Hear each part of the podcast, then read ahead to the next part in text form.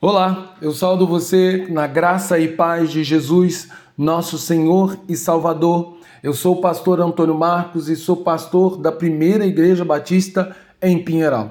E hoje, pela bondade e misericórdia do Senhor, eu quero compartilhar com você a boa palavra de Deus. Para isso, então, eu quero refletir com você na devocional João, o Evangelho de Amor, hoje no tema A promessa de Jesus aos seus discípulos, no texto que se encontra em João, capítulo 1, versículos 50 e 51, que diz: Ao que Jesus lhe respondeu: Você crê porque eu disse que tinha visto você debaixo da figueira?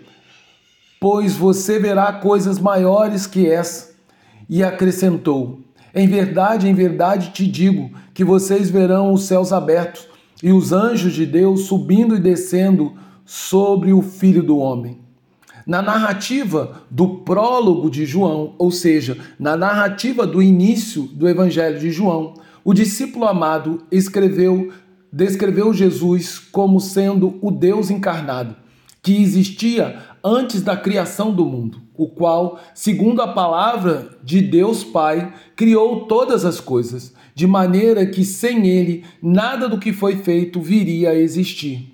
Esse evangelho também apresentou a figura de João Batista como sendo o precursor de Jesus, dando destaque ao testemunho que ele deu sobre Cristo por diversas vezes, dizendo que Jesus é o verdadeiro Cordeiro de Deus que tira o pecado do mundo, apontando para a grande obra sacrificial que Jesus iria realizar num futuro não muito distante. E por fim, o autor do Evangelho de João passou a contar como surgiram os primeiros discípulos de Jesus, os quais ficaram conhecidos na história da igreja como apóstolos Cada um deles foi convertido de uma maneira diferente. Uns se converteram apenas pelo testemunho de João, que dizia: Este é o Cordeiro de Deus que tira o pecado do mundo. Outros se converteram apenas por estar diante de Jesus, como foi o caso de Pedro.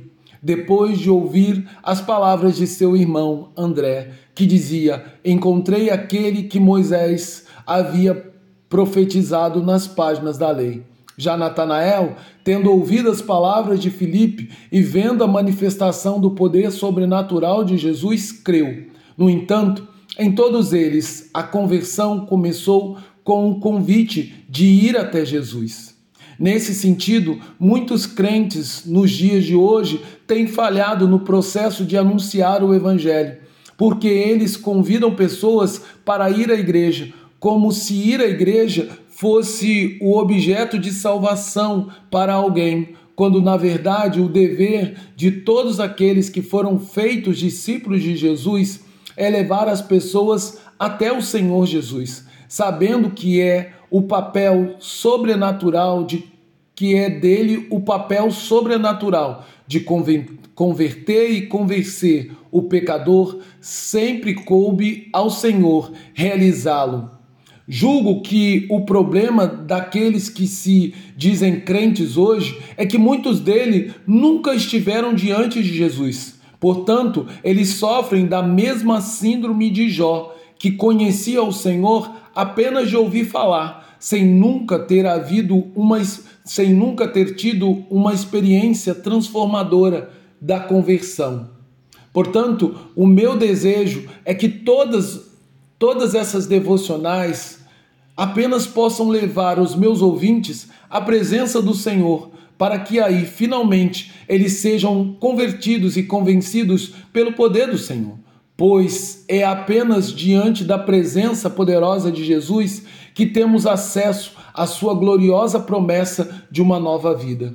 Foi exatamente isso que aconteceu com Natanael, que estava perplexo diante do fato que Jesus sabia o seu nome e tinha visto ele debaixo de uma figueira antes que Filipe fosse até ele falar de Jesus. Mas o Senhor lhe prometeu que durante sua jornada de fé como discípulo, ele veria as portas do céu abertas e anjos de Deus subindo e descendo sobre o Filho de Deus.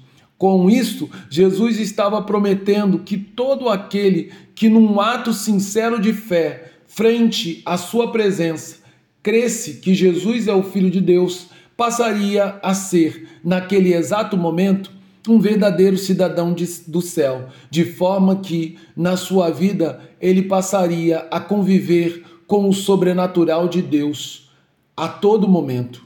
E os anjos do Senhor estariam sempre subindo e descendo do céu para agir em favor deles, até que finalmente, no tempo escolhido por Deus, eles sejam levados para o céu para desfrutar por completo das promessas que Jesus tem para aqueles que são seus amados discípulos, aos quais ele ofereceu pelo seu sangue a remissão do pecado na cruz do Calvário. Por isso, eu quero convidar você, você, a ir à presença gloriosa de Jesus, onde teremos acesso ao sobrenatural de Deus, que vai acontecer na nossa vida. E finalmente, nossa vida será transformada pelo poder da verdadeira salvação. Eu convido você não somente a ouvir minhas palavras, mas principalmente a crer nelas, a ponto que você possa estar diante de Jesus. Assim, a minha oração é que o Senhor abra as portas do céu sobre nós, para que possamos desfrutar do seu cuidado e da sua proteção sobre a nossa vida. Em nome de Jesus. Agora, que o amor de Deus Pai, que a graça do Deus Filho e que o consolo do Espírito seja sobre nós, de maneira que tenhamos fé para ir até Jesus e tenhamos coragem para caminhar ao seu lado. E assim, vejamos a porta do céu se abrindo e possamos ver o poder de Deus fluir sobre a nossa vida. Em nome e por amor de Jesus Cristo. Amém.